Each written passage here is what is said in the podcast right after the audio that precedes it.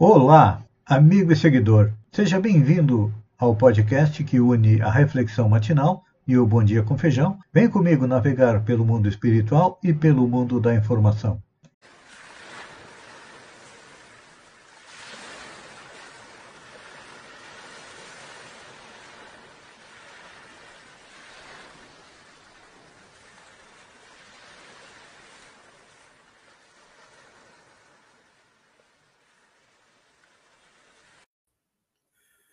Olá, amigo e seguidor.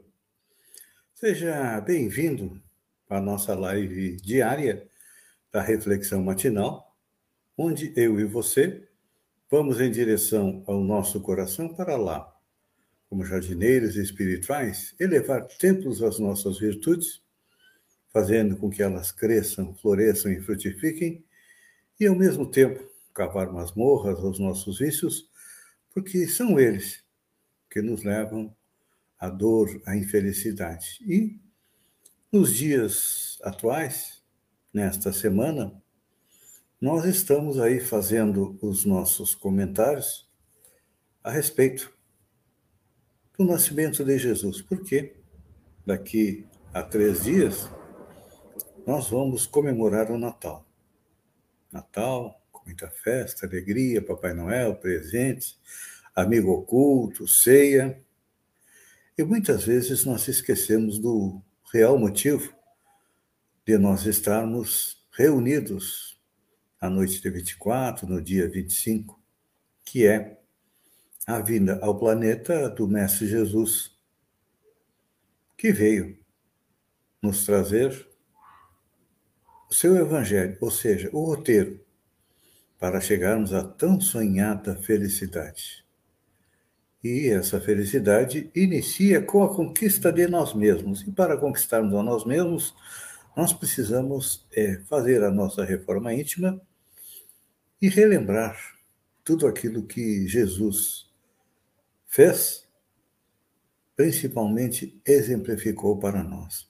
O Espírito André Luiz nos traz uma mensagem onde ele chama Jesus como o grande doador. Diz André Luiz, que tem uma série de livros que é importante a gente ler para compreender como é que é a vida na espiritualidade. Porque muitos de nós acreditamos que morreu, acabou. Não, não acaba não. A reencarnação é a prova do amor de Deus nos dando todas as oportunidades que nós precisamos para chegar à tão sonhada felicidade, que não está nas coisas materiais, não. A felicidade está na conquista as nossas qualidades. Então, cada vez que acrescentamos um pouco mais de virtude em nós, estamos mais próximos da felicidade. Então, diz André Luiz que Jesus não era médico, mas levantou paralíticos, restaurou leprosos, usando o divino poder do amor. O amor e a energia que mantém o universo coeso. Não pensem vocês que o universo nasceu é, uma obra do acaso. Houve uma grande explosão, o Big Bang, há em torno de 14, 15 bilhões de anos atrás, e a partir daí tudo começou a evoluir? Não. O Big Bang existiu, nosso universo provavelmente é, provém de um outro universo, e quem comanda, quem controla isso, é Deus. E o seu amor se estende até os confins do universo e é o que mantém o universo coeso. Então, essas energias são utilizadas pelos espíritos. Na casa espírita, você toma um passe. Entre os japoneses, você tem uma outra denominação. Enfim, o próprio Jesus, utilizando as suas energias, porque ele estava numa categoria bem acima de nós, na categoria de espírito puro. Nós ainda somos espíritos imperfeitos, tentando chegar à condição de bons espíritos, mas ele já havia passado por todos esses estágios e tinha conhecimento das leis que regem o universo e usava as energias para curar paralítico, restaurar leprosos, como muitas vezes a gente faz. Fez. Não era advogado. E elegeu-se o supremo defensor de todos os injustiçados no mundo. Lembra do caso daquela mulher adúltera? Pois é.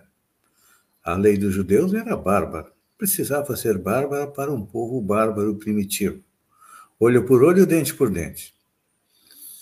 E pela lei dos judeus, a mulher que ela era flagrada em adultério tinha que ser morta a pedradas.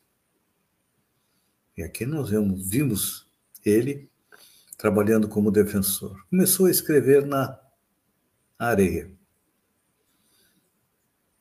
Os erros, os pecados cometidos por cada um daqueles dos seus acusadores. É importante a gente lembrar disso quando vamos acusar alguém, para ver se não cometemos um erro maior. E ele, depois que escreveu todos os erros cometidos por aqueles que ali estavam, perguntou: quem estiver sem pecado, que atire a primeira pedra. Ninguém atirou a pedra, a mulher foi salva. Por quê? Pela justiça, a justiça que, divina que dá a cada um de nós de acordo com as nossas obras, porque ela era inocente. Os espíritos nos contam que o marido queria se livrar dela, então acusou-a falsamente de adultério para ela ser morta. E ela, no final da sua vida, num grande gesto de amor, foi morar na Grécia e em sua casa atendia os desvalidos do caminho, como fazia Pedro na casa do caminho, na estrada perto de Jerusalém, atendendo a todos os sofredores no final da sua vida, um homem cansado, maltratado, doente, foi atendido por quem?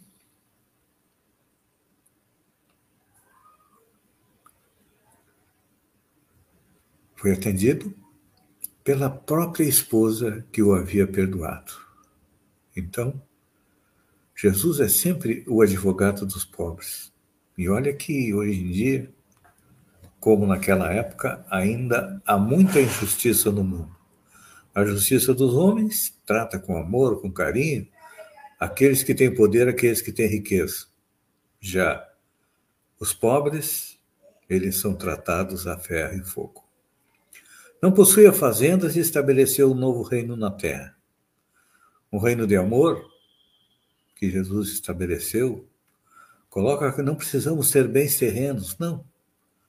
As nossas principais conquistas são o quê? São os bens espirituais, são as nossas virtudes. Virtudes como a humildade, que ainda estamos longe de ter, a resignação, que é o consentimento é, do nosso coração para os sofrimentos, porque sempre acreditamos que Deus é injusto, que os sofrimentos que vêm até nós não são justos. E então, a partir do momento em que compreendemos que a justiça divina age entre as encarnações, hoje estamos colhendo aquilo que nós plantamos no passado. Precisamos também é, desenvolver a virtude da compreensão, da tolerância, do perdão. Estes são os bens que nós precisamos adquirir para chegar à tão sonhada felicidade, que não é aqui neste mundo ainda, mas aqui nós começamos a cultivá-la. Jesus também não improvisava festas e consolou os tristes e reergueu de bom ânimo as almas desesperadas. Na atualidade, o homem acredita que para sair da tristeza, do desânimo, da ansiedade, precisa ir a uma festa, beber e dançar. O mundo, claro que nos pede isso, porque precisa que dar trabalho para quem produz bebida, para a indústria da diversão. Mas qual a melhor maneira de nos reerguermos? Para nos reerguer da tristeza, da dificuldade, nós precisamos de quê? De bons livros, de bons pensamentos. Isso não vem de fora. Claro que há uma indústria que cresce cada vez mais, a indústria da autoajuda, que tenta nos dizer o que fazer, mas a verdadeira autoajuda está dentro do nosso coração, a partir do momento que nós conseguimos aí é, desenvolver as nossas qualidades. Pense nisso, amigo seguidor. Mire-se no exemplo do Cristo. Procure segui-lo e com certeza verá que a vida vai sorrir um pouco mais para você. Pense nisso enquanto agradeço a você por ter estado comigo durante esses momentos. Fiquem com Deus e até amanhã, no amanhecer, com mais uma reflexão matinal. Um beijo no coração e até lá, então.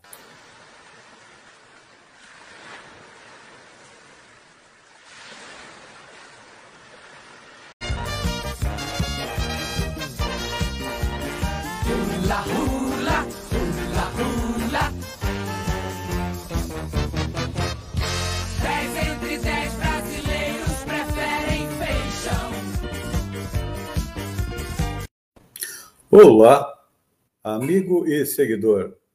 Seja bem-vindo à nossa live do Bom Dia com Feijão, onde eu convido você, vem comigo, vem navegar pelo mundo da informação com as notícias da região, Santa Catarina, do Brasil e também do mundo. Começamos com a região.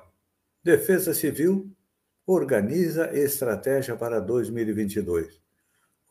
O Colegiado Regional da Defesa Civil Associação dos Municípios do Sistema Sul Catarinense, finalizou as atividades de 2021 com uma reunião presencial. O coordenador regional da Defesa Civil de Araranguá, sargento Rodrigo Bonalfo Rafael, apresentou o relatório das atividades de 2021 e reforçou a importância dos municípios repassarem para a coordenação regional os eventos ocorridos como tempestades, enxurradas, ciclones, granizo, vendaval, alagamento, etc. A assessora de políticas públicas da MESC, Rosângela Paulino Alexandrino, observa que no encontro os coordenadores das defesas civis municipais definiram o calendário de reuniões de 2022, incluindo a escolha da nova diretoria para o próximo ano, que ocorrerá na próxima reunião. Os municípios também vão apresentar seu relatório. O início da estação mais quente, SAMAIS faz recomendações que ajudam a economizar no consumo de água. É, às 12 horas e 59 minutos dessa terça-feira, dia 21 de dezembro, iniciou o verão, a mais quente das estações, que segue até o dia 20 de março. Nesse período, o gasto é maior de água. Por isso, o SAMAI de Araranguá faz algumas recomendações simples, mas que são eficazes. Por exemplo, logo cedo, ao escovar os dentes, feche a torneira e só abra quando for enxaguar a boca. Em três minutos, você estará economizando até 18 litros de água. Outra dica: ao lavar a louça, também deixe a torneira fechada ao ensaboar. Com a torneira aberta, você desperdiça 170 litros de água. Sobre os cuidados com o quintal, é interessante saber que a grama alta retém mais umidade, por isso, durante o verão, deixe o gramado crescer pelo menos 4 centímetros. Isso evitará a aparição de trechos ressecados e vai diminuir a necessidade de regar com água com menos frequência. Isso acaba economizando água. Outro vilão, chuveiro elétrico. É um dos equipamentos que mais consome eletricidade. Os banhos demorados gastam até 120 litros d'água. Em um banho de 5 minutos, você economiza energia e até 90 litros de água, então procure reduzir o tempo do banho e utilizar a posição verão se não estiver frio. A minha dica é um banho geladinho mesmo que ajuda a recarregar as energias. Primeiro caso da variante Omicron do coronavírus é confirmado em Santa Catarina. O primeiro caso da variante Omicron do coronavírus foi confirmado em Santa Catarina nesta terça-feira, dia 21, pela Diretoria de Vigilância Epidemiológica, a DIV. O paciente é de 66 anos, é morador de Jaraguá do Sul, no norte do estado, e foi infectado em uma viagem à África do Sul no início de dezembro. A DIV também informou que outros 56 casos da variante Omicron estão em investigação, sendo 46 deles em Florianópolis. Santa Catarina, já que estamos falando no início do verão, né, registra avanço na área atingida por seca grave. Os dados foram divulgados na segunda-feira e Santa Catarina registrou, na maior parte, nas regiões cujo impacto está sendo mais alto com a estiagem.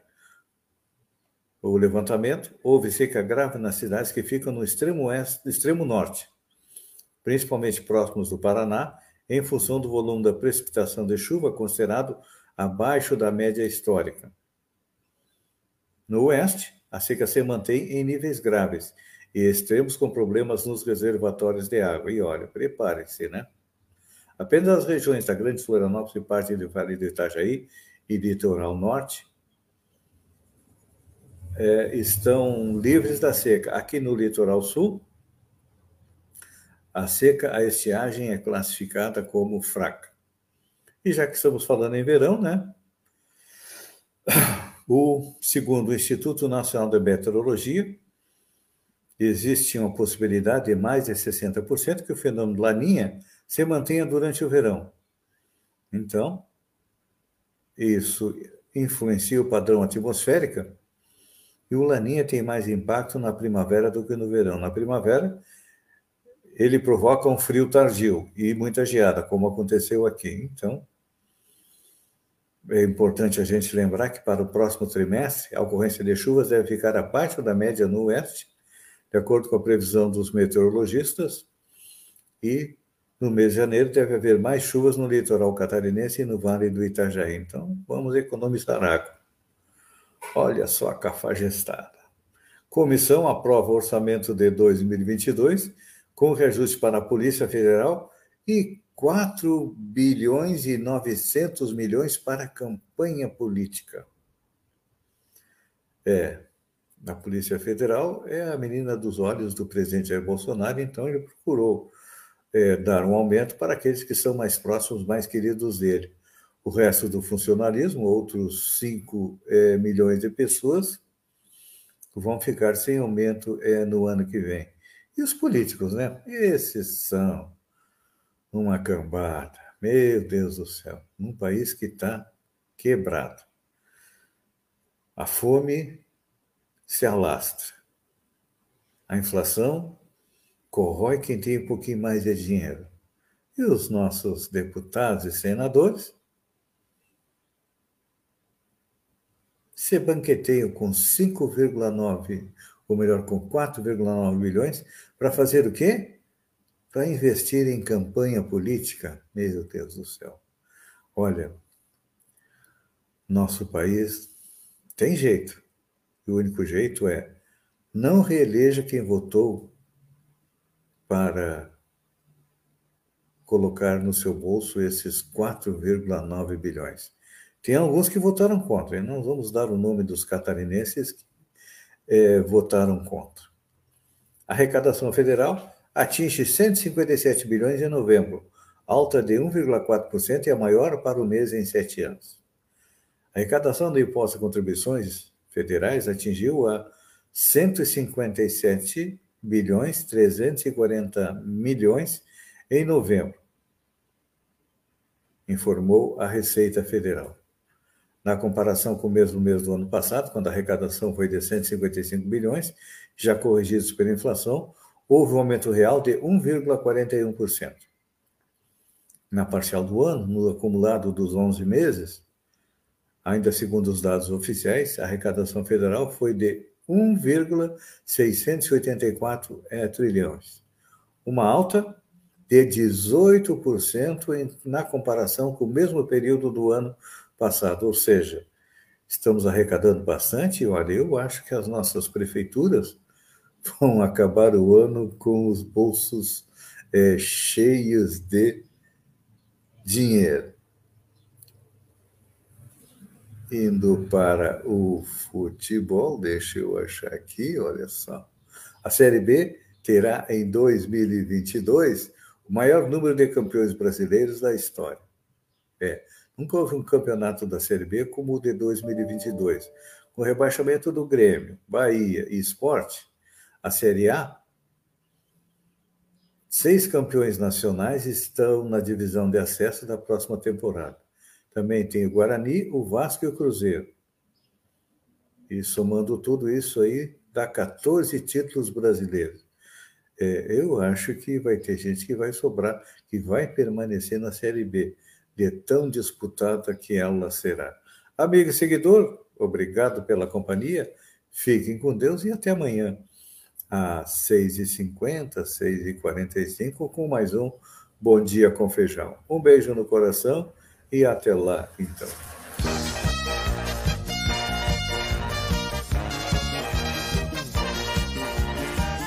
La